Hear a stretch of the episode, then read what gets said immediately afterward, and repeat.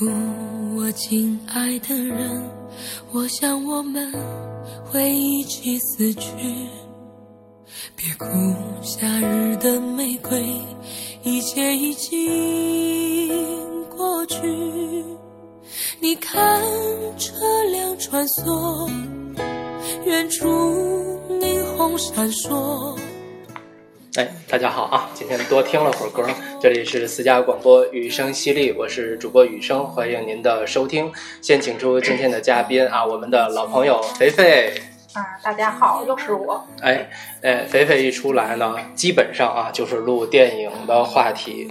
呃，我们聊电影之前，先说一个特别重要的事儿啊，就是在我跟导导的朋友圈里啊，传说已久的这个煲仔饭。啊，恒记煲仔饭的阿姨呢，经过一段时间的这个升级扩大经营啊，已经重新开张了。地点呢就在啊咱们著名的城际中心的一楼啊。如果您从南京路那个门进来呢，嗯，走进来走不到那个中央电梯的时候啊，就在左手边，哎，聚二啊，其实这个名字特别好，就是特别好吃啊，欢迎大家常来尝尝，哎。然后呢，我们今天就来聊聊电影啊。今天我跟肥肥约着聊电影呢，因为四月份的电影可看的特别多，是吧？哎，我们就来整个的聊聊四月份的这个院线的综述，好吧？就叫综述这名儿吧。行。哎，你觉不觉得就是这几年咱们国内院线的这个热点一直在往前提？随着季节，那年呃，毕赣的那个呃。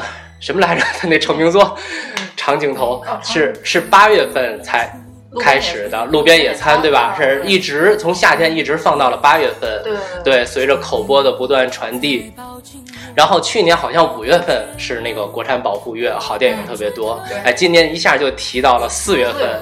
对，总局的这个任务可能。完成的得越来越着急了，有点啊，总集，啊，然后今年四月份的好片子确实不少啊，咱们就按时间顺序聊聊吧，好吗？嗯，今年一进四月份呢，就可以说是有一个国产的大 IP，这个 IP 呢就是导演本人娄烨啊，对，对，娄烨的新片子啊，《风中有朵雨做雨做的云》在这个院线上映，而且上映的时候还。呃，有一些风波啊，波折啊，对，临临上线之前四十八小时还是二十四小时，又说上不了了。又得剪，对啊，然后那个导演可能就有点急了。这么多年，我一直跟你拧，你看你，好容易今年这个互相掐架的这个矛盾小了一点，都说好的事儿了，你们又变卦啊！老子不上了。最后呢，当时我记得朋友圈好多好多人都在转发，当然都是站在这个导演这个立场上的了。哎，不知道最后是什么原因吧，反正是上映了，肯定是好事儿啊。对，那咱们就说说这个片子吧。我知道肥肥在这个争议声中还是比较偏向于挺这个片子的啊。对，OK，那你开始吧。啊，就是说，因为我个人就是华语的导演里面，我个人最喜欢的就是娄烨。嗯，就国国内就国内来说，因为我觉得娄烨的拍片风格特别鲜明。嗯，有自己的这个个人风格，就是一个典型的作者导演，是吧？对对对，嗯，特别细腻，就是他较之于这个其他导演来说，他的。拍摄手法，嗯，我觉得也比较成熟。是是，这肯定的。像呃，莫不说第六代哈，就是上下，你再找个两三代，娄烨，我觉得也算就是在每个导演的职业成熟期，呃，也是一个典型的代表，也是一个呃成熟的先锋的一个人。对，对他这种先锋性和成熟比较兼容，没有就是特别突出于某一方面吧，而丢掉某一方面，我觉得这个做的挺好的。嗯，以前的历史咱们就不多说了，因为每个人的硬盘里都有他的电影啊。对对，所以其实这是我是第一次在院线看他的作品，也是抱着还这个票钱的心态吧啊，三刷的，因为第一次呃三刷的对啊，还要感谢神秘组织的支持啊。哎，那咱们就把以前先放下，就聊聊这个《风雨云》本身吧。嗯，你觉得怎么样？有哪些点可以跟大家分享一下？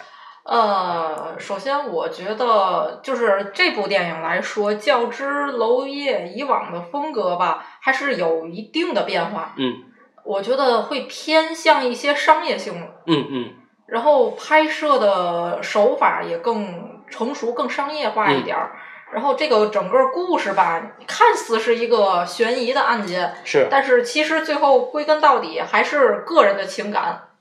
哎，嗯你说的对，嗯就是呃，他可能呃，这是第一次触及这个警方和这个案件这么一个题材哈，但是它的内核还是这个人的情情愫这个东西，呃，包括纠结在某些特定的社会历史背景下的人们的一些感情纠葛，嗯，这个内核其实没有变，没有没有变啊。跟以往的其实相似。嗯嗯，你觉得他这次的影片结构，就这种非线性叙事，你觉得呃掌握的呈现的怎么样？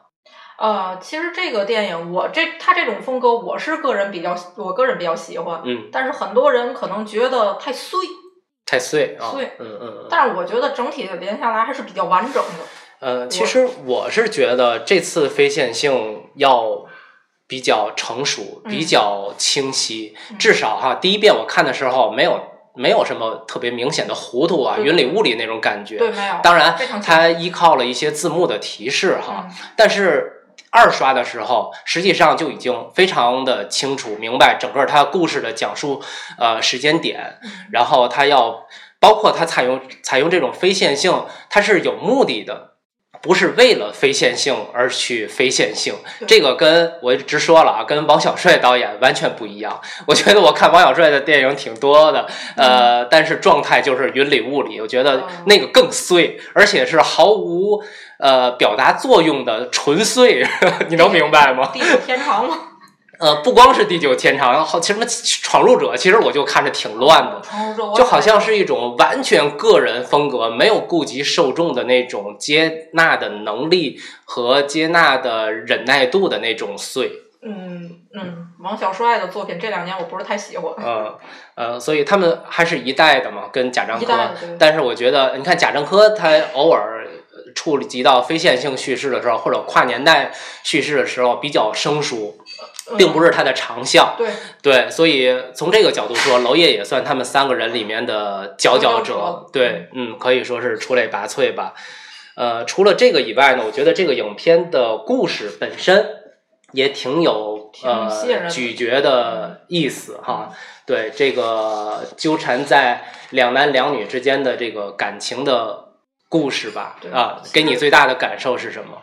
给我最大的感受就是，人只要一旦有这种欲望，嗯就走，慢慢的就会走向深渊，嗯嗯然后无法自拔。但是就是这个题材怎么表达，娄烨用了一种比较新颖的故讲故事方式，嗯比如说手持镜头表达呀，对对对，表达这个人物的慌张啊，然后包括这个整个用这种就这种拍摄手法讲述这整个故事这一段这一段的整个故事，我觉得都非常让我觉得比较有有这叫什么意意这嗯。叫惊喜。嗯，对，呃，在上映之初嘛，很多人在分析他这个故事的时候，当时大家谁也没有看到影片哈，就有很多前瞻性的文章就说了，它又是一种又又是一部刺痛社会问题的作品。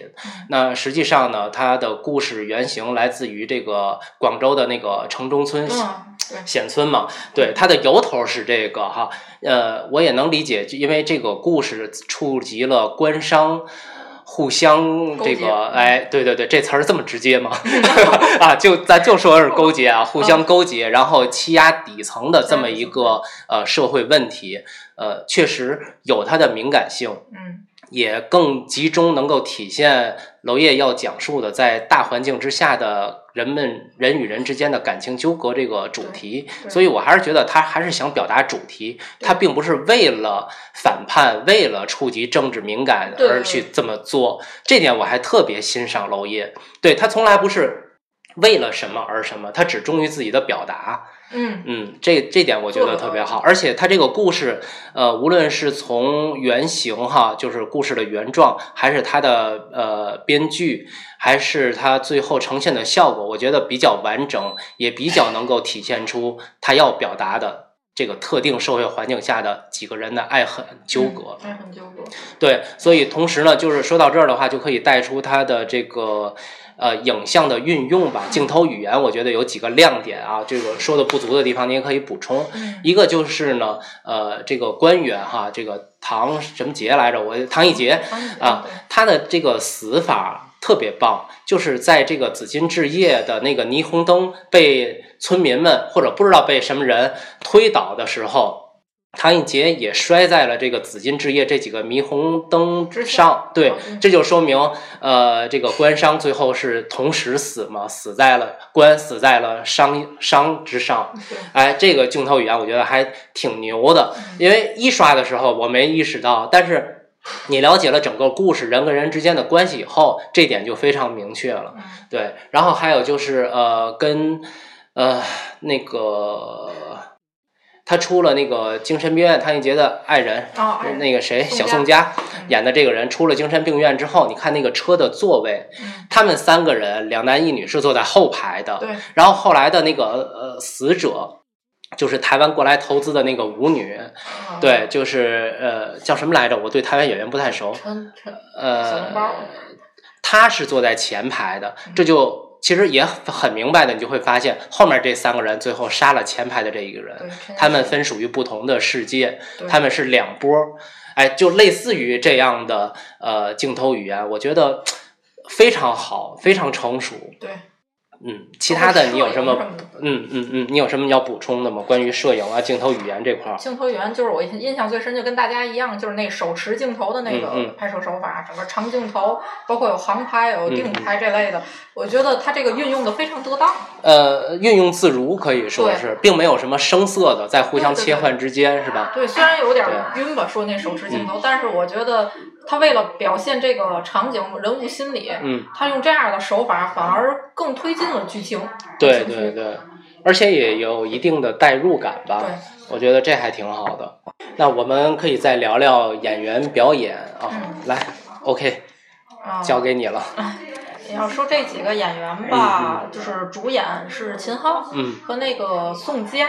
宋佳，我觉得表演呃不错，嗯秦昊中规中矩吧。嗯，然后比较让我惊喜的就是那个叫张井柏然是吗？啊，张颂文真名叫张颂文啊，啊。唐艺杰是吧那个是一个资深的表演老师了。哦，我我其实对他印象不深，但后来我以为是一个普通演员，嗯后来哦还是个专业演员，他演的非常出彩。呃，对，而且是呃是中戏还是北影的电影电影老师，老师嗯对对，专门教表演的，还挺厉害的。嗯这次演员表演，我觉得基本上都在呃水准之上，嗯而且就是包括那个台湾女演员哈，哦我不太熟悉她之前的啊，对，但是可能台湾女演员是不是演偶像剧挺多的？平时这次我感觉演这个也挺好的，呃，他比较让我啊哎超乎我的意料。没有什么跳出的那种感觉。对，因为他啊原来我看他的戏，我觉得太偶像化了，就是嗯嗯很一般。嗯这部戏可能是娄烨比较会调教。哎，一个是肯定有导演很多的功能在里面，而且就是这个故事本身肯定也有一定的代入感，或者嗯说是比较抓演员，能让演员融进去吧。嗯对这两点，我觉得，哎，这这回的演员表演，其实我觉得都还挺好的。嗯对，而且秦昊也是少有的吧，就是我看他在娄烨电影里的表演，少有的有这种，嗯，就是违和感是最小的了。这次，以前我可能有一点儿先入为主，我总觉得他身上的文艺气质可能跟娄烨的片子要求不太不大符合。他本人有一种痞痞的气质。嗯但是我也是在想，有时候为什么王王小帅喜欢用他，嗯嗯然后嗯娄烨也喜欢用他？嗯嗯，哎，他 很难说这个演员。呃啊，两位年轻演员井柏然和马嗯思纯，只能说在他们的表演基础上要高于以前。尤尤其是井柏然，尤其是井柏然对，但是与这些花旦影帝相比，嗯，还是还是能看出来差距的。没关系吧，还是年轻演员啊年轻演员，后面还有很多的时间呢。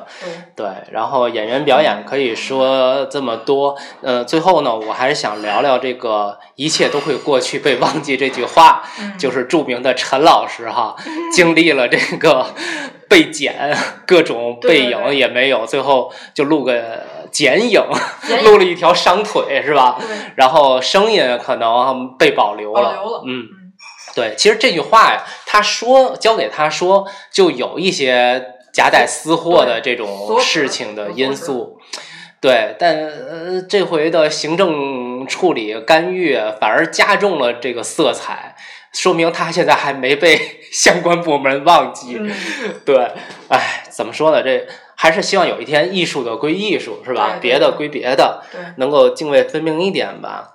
陈老师的演技还是可圈可点的。对，当然这句话呢，呃，娄烨实际上也是有所指的。我觉得一切都会过去，被忘记嗯。但他做的，你看他的这个片子哈，咱们有他的影迷可以细数一下，他做的每一部片子都是不想被忘记，让时代卷鞋走过去的。对，其实我觉得导演都不太希望自己的作品会被忘记，嗯，他而且他是希望通过自己的作品来记录某一个时代，记录某个对对对他不希望这时代被人们就这么混沌的晃过去，被忘记。是一个有他希望觉悟的导演。对对，他还是希望这个社会发生巨变的这几十年里的一些事情能够被记录在案的，嗯，能够被后人看到的，嗯这点也是我比较钦佩他的一个原因吧。对，OK，咱们用了哇，用了一合众的时间啊，开头，那后面咱们就得提提速了，嗯因为前半个月嘛，还有几个片子要说。呃，先说几个短的吧，这样咱们能岔开这个节奏感哈。嗯，呃，老师好，你看了吗？看了看的点映还是啊啊啊，感觉怎么样？呃，怎么说呢？如果就单纯的说在华语影片里来说，嗯还不错，还可以。嗯，是部电影，呃，最起码能把一个故事讲完整、讲明白。是我觉得现在华语电影里能讲明白的电影都太少了。没错儿。要要不为什么说今年四月这个好片儿有点集中呢？就太提前了啊。这个《老师好》这部影片让我特别呃，就是看完以后特别欣喜的有两点，一点当然是于谦的表演了。对，就是我当时看完了以后，在豆瓣里记录的是这么一句话哈，我说就冯巩以后又一部相声演员担当这个大咖或者顶梁柱的一部呃成熟的电影的影片，可以称为电影的影片啊。大家也知道，就是某社哈最近趁着电影热也拍了几部电影，哦。但实际上那个效我不对我觉得那还不叫做电影啊，你说叫个片子还行。对吧？在这个呃专业的俚语里面，也把电影和片子是分得很开的。实际上，对我觉得他们拍的可能就算是拍呃片子吧。然后还有一部电影是咱们呃天津呃千祥义相声俱乐部的呃演员管新成拍的一个叫《天津闲人》，也是已经呃很多年了。这部片子拍的也是咱们天津的导演郑大圣拍的这部电影。嗯那部电影也是一部相声演员担当主演的一部电影。对，大家有机会可以看一看哈，这是一点。然后还有一点呢，就是这部片子里面，《老师好》这部片子里面有一点我觉得特别好，就是他输出了一句话，就是不许告密。我觉得这个三观特别正杠杠的，嗯，对，特别是当时他上映的那几天，我国一流大学还爆出了这个学生呃告密老师那个一些学术观点的问题。哎，我觉得他能够在这个时候说出这样的一个观呃输出这样一个观念，我觉得特别好。嗯这是我挺这部影片的一个百分之六十的一个原因因。对，我觉得有些事情还是要分清楚的。历史上说你是错误的行为，真的不要再重复了哈。对这是我一点、呃个人小小的观点吧。所以，如果老师好以后会在啊，比如说 CCTV 六上映的时候啊，或者你们家的这个电视盒子里面有的时候，嗯大家不妨看一看。嗯，对它唯一的一个偏弱一点的东西，我觉得就是去线索，就是全篇都围绕着这辆自行车来说的。哦这这个我觉得其实可能也是巧妇难为无米之炊吧。这个特殊的年代，可能自行车真的算是一个能撑出一段、撑起一段故事的这么一个物件儿了。呃，其实这个也因也因为它这个点如果，是因为它这个主创嗯，并没有特别成熟的编剧和导演经那哦个经历，，OK，然后是德云，我要是没记错的话，导演可能是德云社的一个相声演员，是吗？好像是。哦，然后，其实我对这个电影，我我能打个六点五到七分儿。嗯嗯我觉得那扣分儿就扣在，我不知道你有没有这种感受，整个电影到了后半段儿，嗯呃，卸下去了，就是过于强调煽情了，啊，有的点矫情了一点儿，反正我觉得他最后那个长镜头不太好，呃调度也很凌乱。对对对对。然后包括这个有的地方，我觉得没必要拍的这么矫情。嗯嗯嗯老师一定要不照 那个合照啊，嗯嗯老师一定要走，这个我觉得点，然后非得多少年之后一定要还回来那估计，嗯，这这个可能要强行煽情了，有对。你提这，我突然想起来哈，他这有两个时间点设定的特别妙，嗯用心了。一个是这个老师六五年考大学，这个时间点哦设置的很好。嗯还有就是开篇就说了是八八年高中毕业，这两个时间点我觉得真是动脑子了，哦而且他不说那个，他不触及敏感点，反而让你能够想起来。哎，这个特别的妙啊，妙哉啊！这部电影，呃，哎，越说越好了哈，希望大家去看 看吧。看，对对对。那说完这个，就得说一不好的了，就是这反贪风暴。反贪风暴，我觉得是一个特别毁前面这个积累 IP 形象的一个一个第第四部还是第三部，我忘了。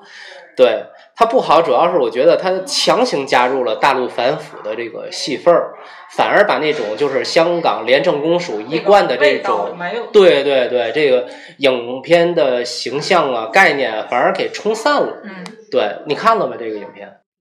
没看哈，没看没事儿，没看就是我我我瞎说的。前前几部，对前几部真的不错，但是这部就有点儿就是有点儿强行加入一些不不关主题的色彩，嗯，反而有点儿咧。而且这部的故事本身也没这么厉害了对嗯，那就划过去啊。然后还有一个就是《雷霆沙赞》，《雷霆沙赞》其实我觉得也比较简单，就是一个儿童片儿，哦完全可以让一个十二三岁的少年去看，嗯特别搞笑。嗯对，然后他特别矫情的有一点就是完全迎合了现在政治正确这么一个风向，嗯就是把各色肤色、各个皮肤颜色的种族的青少年都变成了最后都都变成了超级英雄，这点儿我有点儿觉得他强行政治正确。强行政治正确，对，其他的都还好，就是你别去像挑一部这个特别逻辑清楚的故事片那样去挑它就 OK 了。嗯哎，那咱们说了三部这个简单的电影之后呢，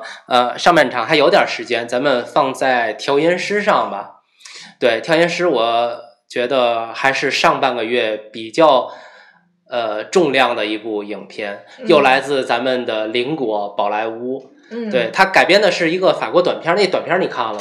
短片儿，嗯，没看，我是先看的这个电影，短片儿是一个法国短片儿，它就是拍的特别简单，就是说一个呃假装盲人的调音师，钢琴调音师，对，然后到处的去这个占便宜嘛，利用这个人体的弱点和同情心。呃，有就有一次他去一个老太太家调音的时候，一进屋就看见了卫生间里一个老先生的死尸。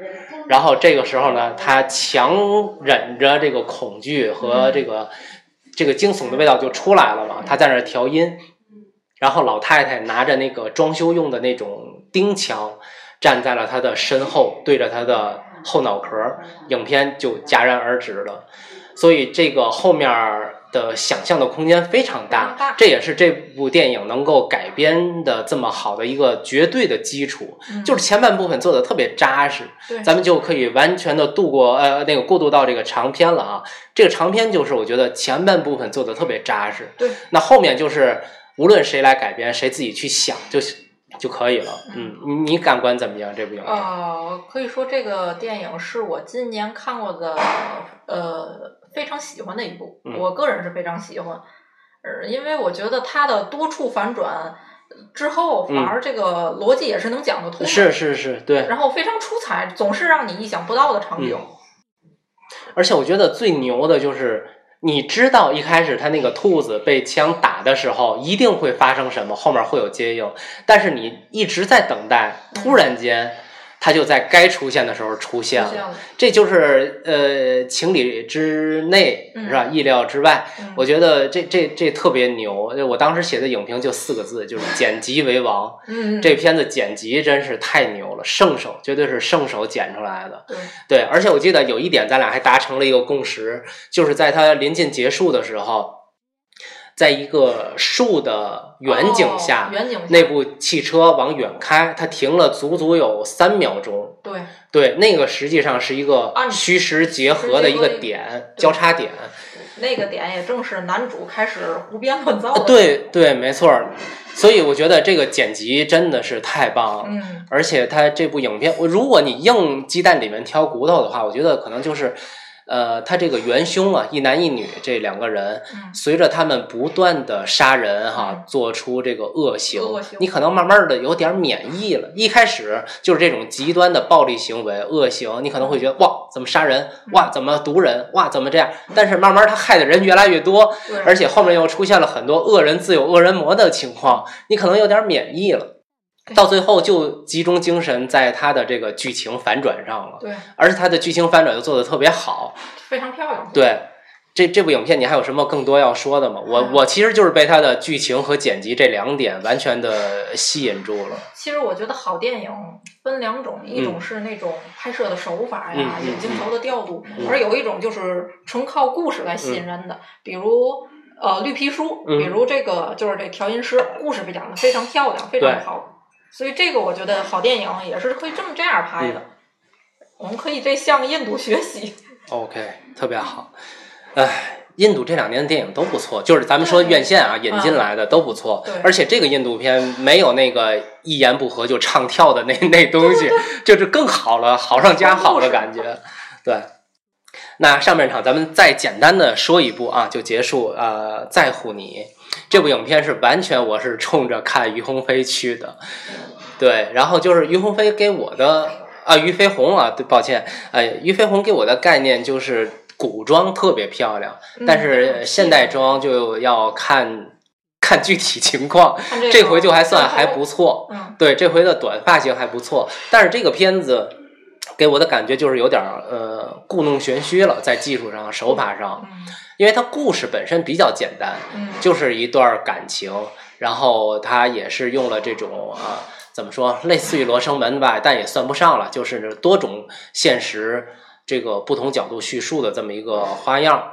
但是呢，呃，我觉得编剧已经发挥到极致了，把这么一个简单的爱的故事，能够通过不同的时间编排和回忆穿插、回忆杀这种，呃，已经能够呃编成这样就不容易了，我觉得啊，挺好的了。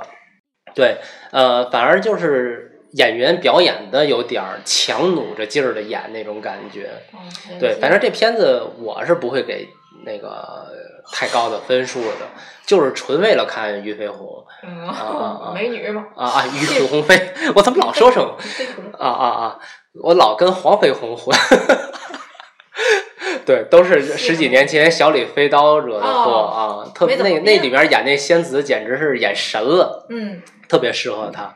而且这个片子要说一句，就是整个的日本的剧组那边的负责拍摄的，比包括演员的表演啊，日本组要更好一点儿，嗯，无论是表演啊还是摄影的运用，都更好一点儿吧。嗯。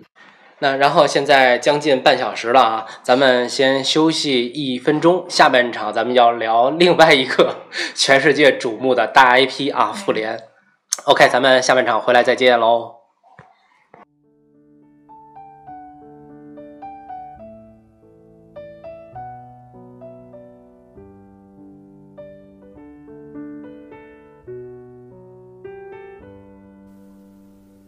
在喧嚣的都市，做温暖的声音，陪伴你在午夜安静。我只是个极度感性的人，欢迎收听《雨声淅沥》。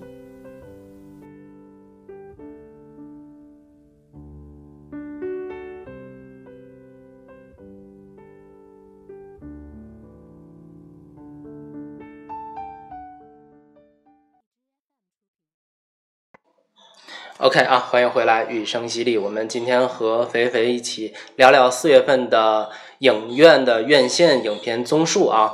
呃，下半场一开始呢，我们就要进入这个《复联四》终极之战的这个话题了。呃，你什么时候看的？你是赶在首映还是怎么着？哦，是过了几天，过了几天周末啊，这个票价我一直挺纳闷的，因为我买的时候都是正常票价。你你是买的那一百多的那种？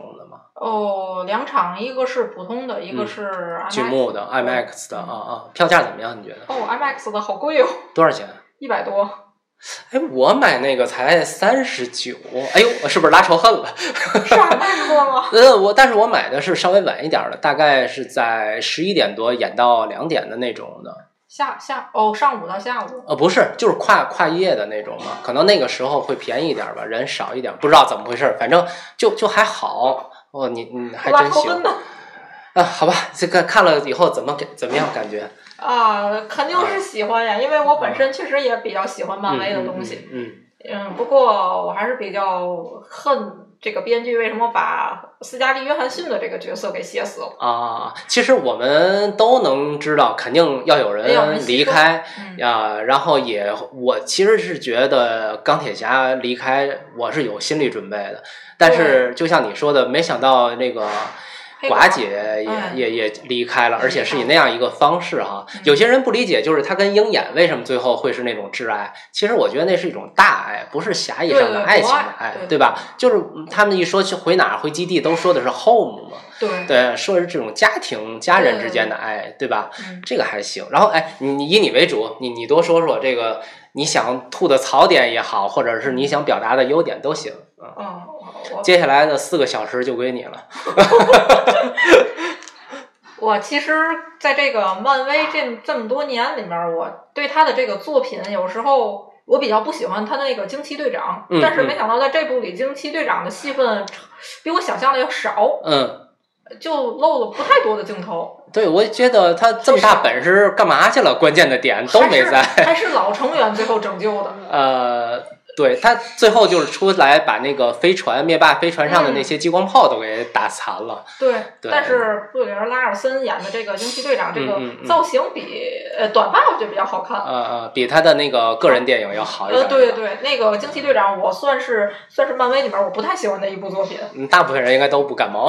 呃，太是个 bug，我觉得是个漫威里的 bug。嗯嗯。但是老成员的那个人性上，我觉得表这部表现的挺明显的，挺不错的。就是鹰，尤其印象深的就是鹰眼和黑寡妇这段。嗯。然后黑寡妇最后牺牲了自己，哎呦，看得我这个心碎。并且并且没救回来，是吧？也救不回来。对他必须得是牺牲的那个。对，就是他能明白初代英雄肯定要离开了，对吧？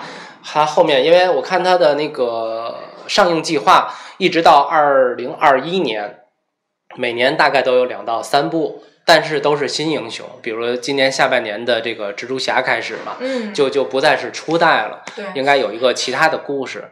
我觉得可能漫威虽然就是这回大家轰轰这个十年陪伴青春啊什么这些，我觉得其实都是说辞了。呃呃，他后面接着出，咱们也会接着看，并不是一个告别。对，如果单从故事的角度和层面来说呢，这个句号画的还挺好的。挺。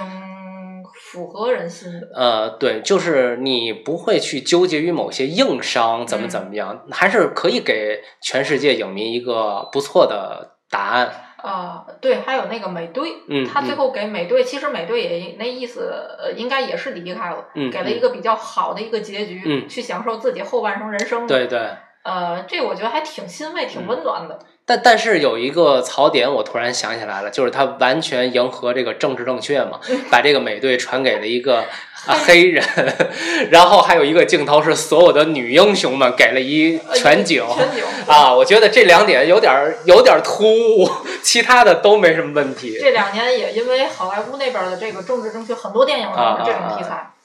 对他就是完全就是故意的这么安排，就感觉有点突兀。其他的其实都还好。嗯，你看这部影片，就是有没有最感动的那个顶点，就是强忍悲伤的那种时候。时间点，强忍悲伤的时间点，或者是特别能烘托气氛，让你激动的那种啊，寡姐的死亡吧，哦，钢铁侠那段儿，啊，这个我想很多这个漫威迷们特别痛恨把钢铁侠写死了，嗯嗯，钢铁侠牺牲了自己，应该会哭哭倒了不少人，但是我觉得，呃，钢铁侠的这个离开也是一个必须的点吧。我觉得肯定有人能想到编剧会这么编，但是当他真的面对这个情状的时候，还会还是会觉得有点遗憾，有点需要慰藉。对，其实钢铁侠最后牺牲自己这个特别符合他的人设，特别合理。我觉得，就我们狮子座就是这样的。就哥们儿一个人能干这么大的事儿，我肯定干。嗯对，你们别人还都不成。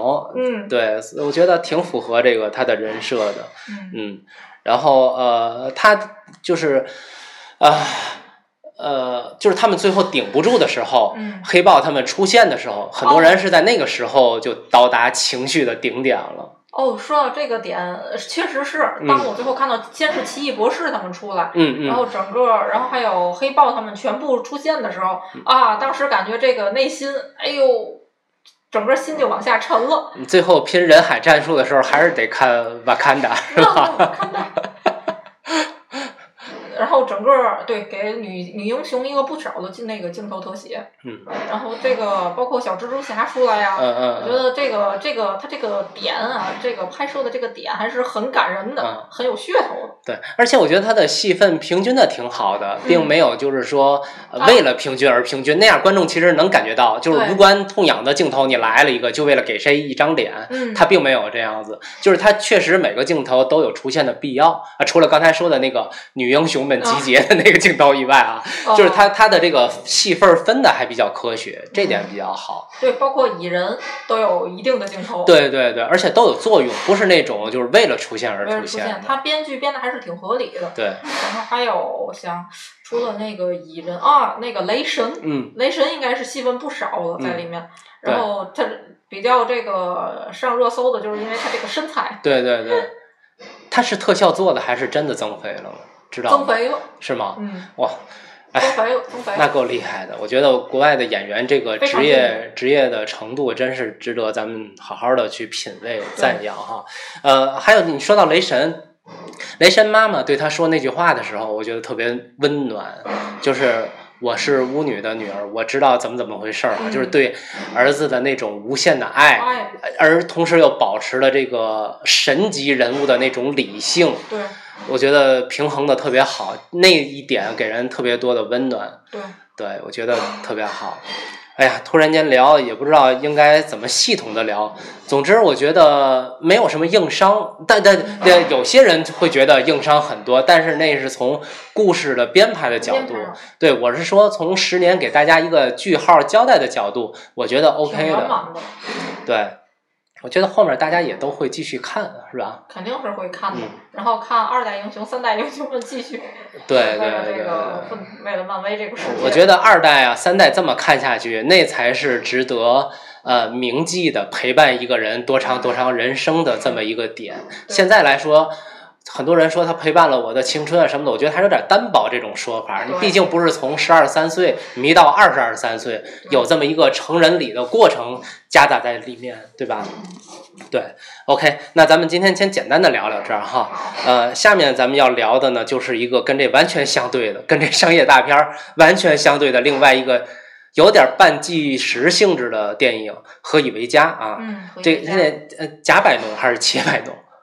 加百农加百农哈，他的那个原名，这是去年奥斯卡入围的最佳外语片。对我我看了以后非常喜欢，你觉得怎么样？哦，我因为我是女性，可嗯能对这种比较催泪卖惨的电影比较受触动。嗯我个人还是比较喜欢这个电影。嗯，比较能打动人是吧？呃，对，他因为他用了半计时的这种手法，本身就比较有张力，所以这样的表现手法的话，就是你不用过多的太渲染，嗯这样的半纪实手法就往往能打动人心。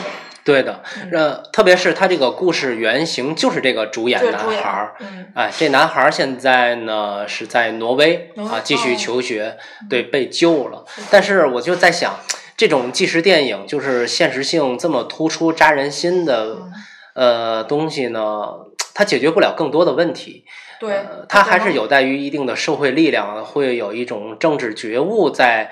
我们说的政治不是那种政党的政治啊，是说人类的这个意识生活层面这个东西怎么能够解决这样的一个整个人类现代化过程中产生的问题？嗯实际上，这么大的题目，大家也能得出来，答案就是无解。嗯我觉得这个群体被解决是没可能的，只能是个案，有一个是一个。有一个是一个，包括里面它有很多场景讲这些难民，然后寻求庇护，其实是其实是咱们都知道是没有办法解决这么多，包括到现在也是。对，难民，叙利亚那边儿那么多难民，中东那边，但是导这个女导演她只是想借助这种题材，然后让人们看到这样的。她的目的就是呈现，呈他自己也知道解决不了，解决不了。对，嗯他这这里面呈现的几个社会矛盾，我觉得都非常的真实而且完整。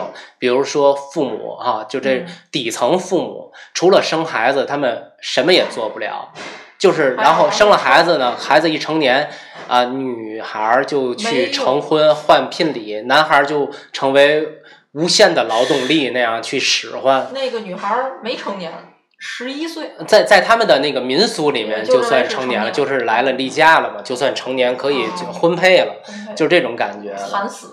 对，而且就是这个呃半记录形式的这个这个片子哈，我觉得还有一点特别好，就是呃可信度吧，它的诚意，还有它的一些镜头语言，虽然不是那么成熟，在电影层面分析的话，这片子可以说是有不少伤，啊、可以说出来很多东西，但是现实性呢，把它呃就降到下一个维度去了，没必要去纠结了。嗯，能让人更集中精神的面对现实问题。其实这部电影我当时看完的一个感觉就是像一个。呃，黎巴嫩版的审判者加无人知晓，嗯就其中他跟妹妹们那一段儿特别像无人知晓的那感觉，包括最后后面养那家的小弟弟。然后我就是我觉得，但是他比无人知晓，我觉得更惨烈一些。对，嗯，这就是因为那个地区的生活就是更惨烈的。对那个时代背景，他那个地区国家不一样。因为你看，我孩子今年是六岁半，快七岁了哈，呃，我就能想象。一个父母就是稍微生活有一点点保障的，是不会让孩子去无限的充当一个劳动力劳动力去给家里挣挣钱钱啊什么的。而且啊，这个孩子真是太懂事儿了，知道保护妹妹。嗯，但是作为那个父母，我也能够理解，他身处在那个环境中，他没有任何别的办法，他能做到的就是不生，就是不生。但是他们的民族文化传统的这个糟粕的部分，又是让他们多生，嗯，又是多生，能缓解一点暂时的疼痛。所以这个男孩儿状告了父母，并且对告告诉的愿望就是让他们不要生。对，而且咱们不知道这个呃，这个控告父母不控告他们生了我这个点是不是也是取自于原型的素材啊？是原型也是是吗？那我觉得这个男孩儿很了不起，这这个男孩儿成早熟，很很呃就是现实的压力给把他压熟了嘛。十二岁的男孩儿，这个思想嗯，比咱们就是就咱们这个二三十岁的人来说嗯嗯都要嗯早熟成熟一些。对对，所以他去了挪威，但是不知道他的未来会是什么样子的。嗯，还是祝福吧。就说的有点乱，这部影片，因为实在是太纪实了，就是这个距离感有，但是现实性我们又能理解，对，就有点错乱的感觉其实。这部电影当不是败给了罗马吗？嗯呃，我觉得它主要是失败，失败在它的拍摄手法是，它是文艺片的拍摄手法，对用了半纪实的形式，但是它的剪辑，包括它的拍摄手法吧，就这种镜头、嗯摄影，我觉得是跟罗马不是一个层次的。呃，对对，罗马是大师级的，那是一个纯粹的，嗯纯粹大师级的对，靠镜头语言就能带动情绪的。他这个是他这个加加就是何以为家，呃的缺陷就在于他的这个拍摄手法，我觉得像是欧洲文艺片的二三流手法。嗯嗯，他要如果要拍出来像一流手法，像一流的呃欧洲那些大文艺片大师，像什么基耶斯洛夫斯基他们那样的手法，我觉得他这个片子可能这个又上了一个维度和档次。那所以颁给罗马都能理解，影迷们都能理解，毕竟是一个电影奖项，在技法上还是要讲究一些的。但是你说论故事吧，它的题材应该是更能撼动人心的。这这就是罗马是个人有一些个人他的私人回忆，对它是一个私中产阶级的私人回忆，这个是一个普遍的社会问题、地球问题，对吧？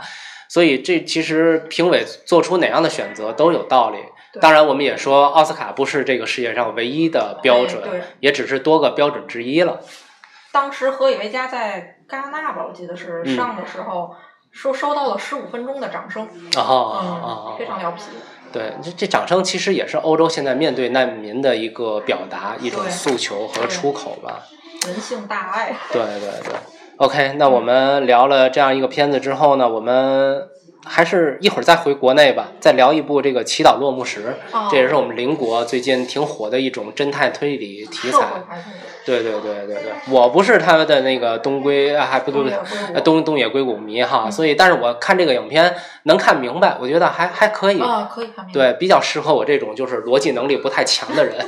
还还还能看明白啊、你看了觉得怎么样？我个人比还比较喜欢嗯这个电影，其实已经早有资源了。嗯当时看完以后，哦，日本的有一种典型，就是典型的日式的推理，嗯嗯社会派推理。因为日本不像英国、英美那边儿，他擅长，他英美那边儿多数拍的是叫本格推理。嗯他这个是日本的这个推理案件，不光是讲案件，它其实更反映的是一种社会问题。哦所以他这种社会派推理的时候，就看你怎么把这个故事讲好了，在故事讲好的基础上，要怎么引入这个把社会问题给呃讲给给讲透彻。哦，这部电影我觉得做的还比较到位厉害厉害，那有机会给我们讲讲推理电影啊，我还比较喜欢看推理的。哎呀，看还有意外收获啊，肥肥厉害。其实这个电呃，就我这种不是特别擅长推理东西的哈，我是纯看这个电影吧。我觉得有两点技法，我想说一下，就是它有一个几处有一个慢镜运用，我觉得比较妙。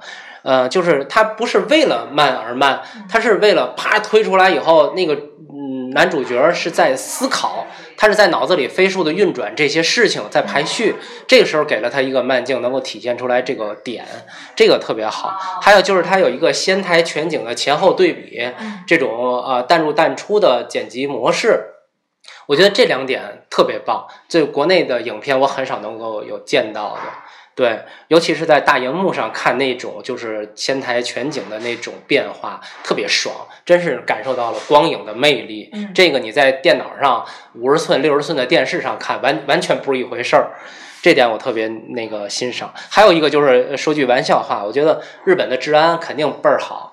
呃，你看出了一个命案啊，好，做一百多警察在这儿 开会研究，出去撒出去找线索，在咱们这儿一百多刑警破一个案子，不可想象，简直。确实是。啊去年去日本，我觉得那个呃，它的治安确实还不错。OK，嗯呃呃，这这部电影说完了，咱们就转回国内吧。说还有两部影片哈，呃，先说说《雪豹》，好吧？嗯啊、雪豹呢，我知道你虽然没看，但是前期也掌握了一些情况。嗯啊，你可以说说这部影片看点有哪些？首先，我觉得最大的看点就是他的演员阵容。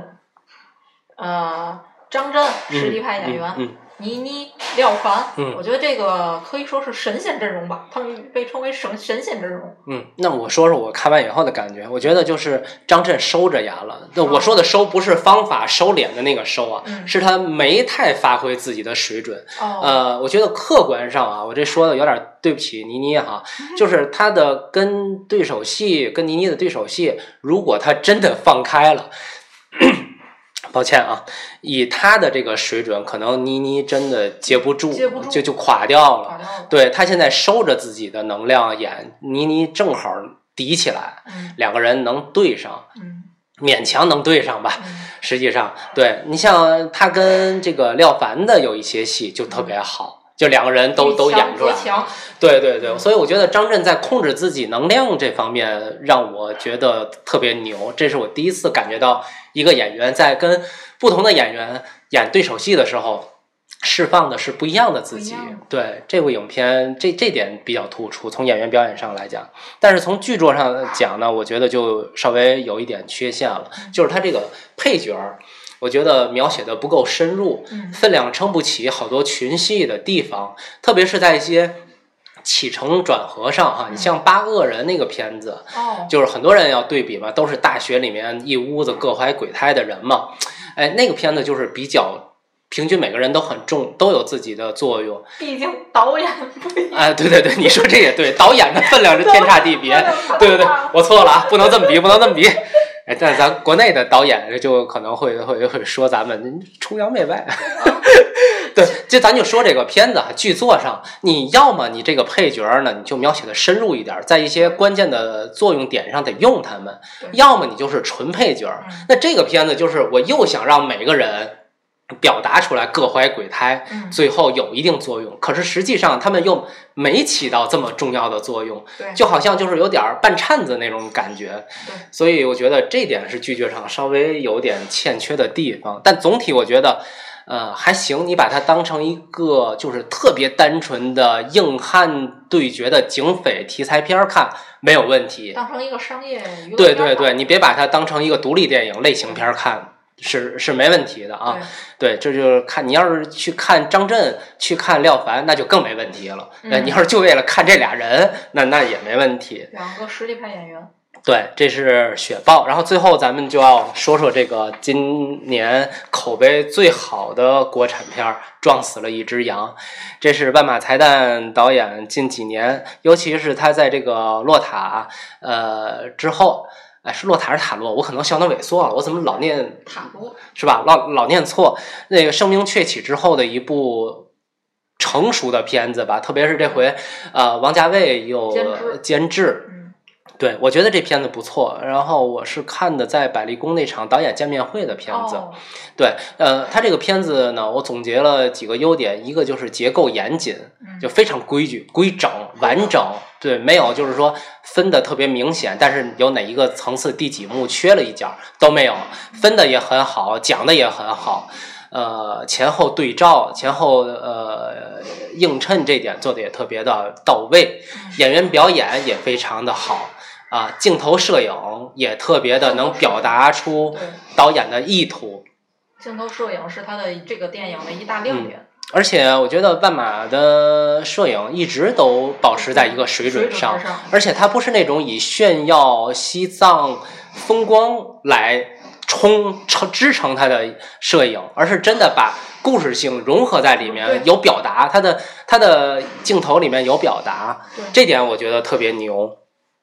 呃，还有就是，呃，我现场我还提问了一下，呃，他回答的也完全，嗯，特别到位，就是把一些就是稍微有疑惑的地方给你掰开揉碎了讲的特别明白，你能知道他不是在迎合观众，呃，观众怎么理解的，他就怎么跟你说，并不是。比如说这两个同样叫这个金巴的人哈，嗯呃，一个形象是硬汉，但是最后呢，呃，做了怯懦的事儿；一个形象是柔弱的，最后他要做的呢是一个特别硬性的事儿。嗯他这种反差，最后他表达的是那种要通过这种反差，表示人跟人之间是有互相交换意愿的这么一个功能存在的啊。最后的梦境。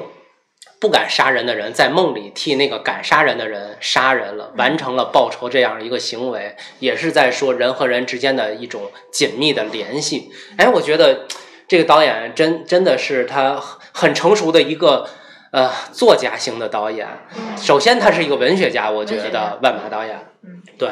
然后他的这种呃影片表达的东西，内部蕴含的一些气质都非常契合，呃，没有一些混的那种感情色彩在里面，我觉得特别纯粹吧，这是我对他的感觉。这个电影在我记得是在柏林上映的时候收获了奖项，嗯，它对的编剧嘛，最佳改编剧本，它的艺术价值肯定是要超越一般国产影片的。嗯。但这呃，你我我就呃还有一句话哈，就是我是先看了两本原著，因为那个呃小小说嘛很短哈，嗯一会儿就看完了。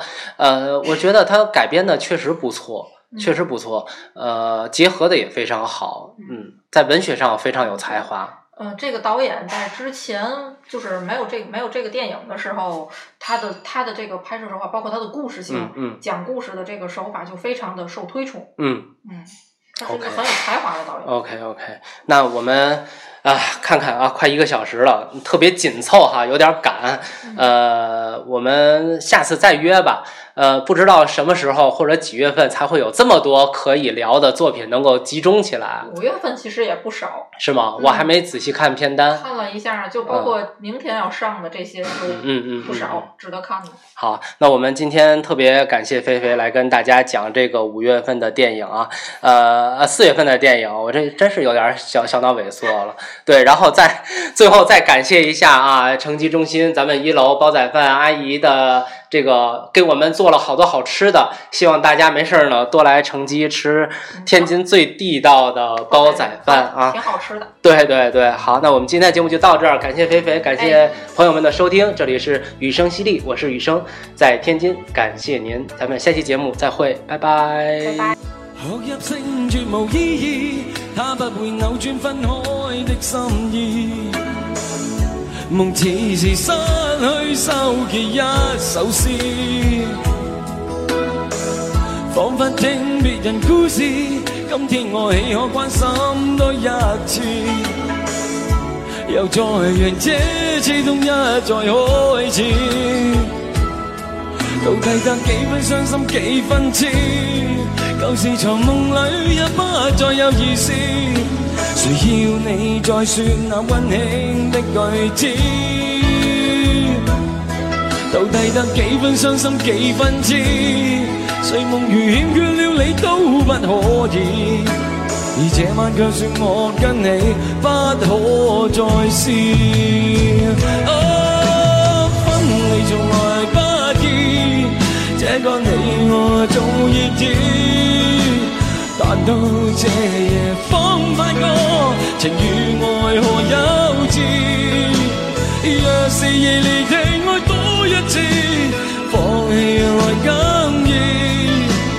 就算以後失去你，仍笑说不介意。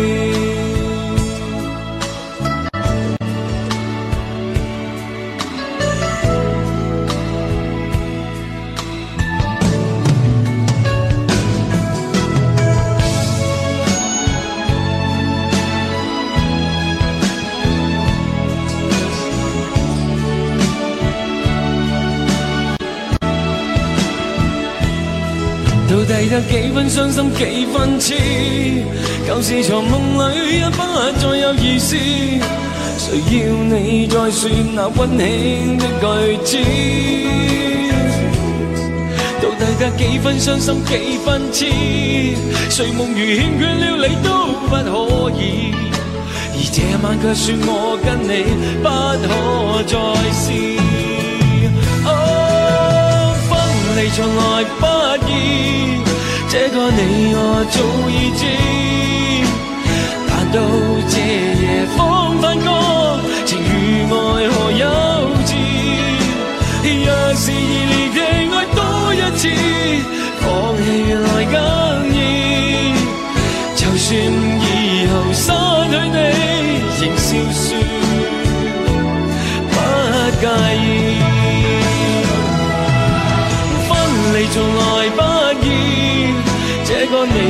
我早已知。但到這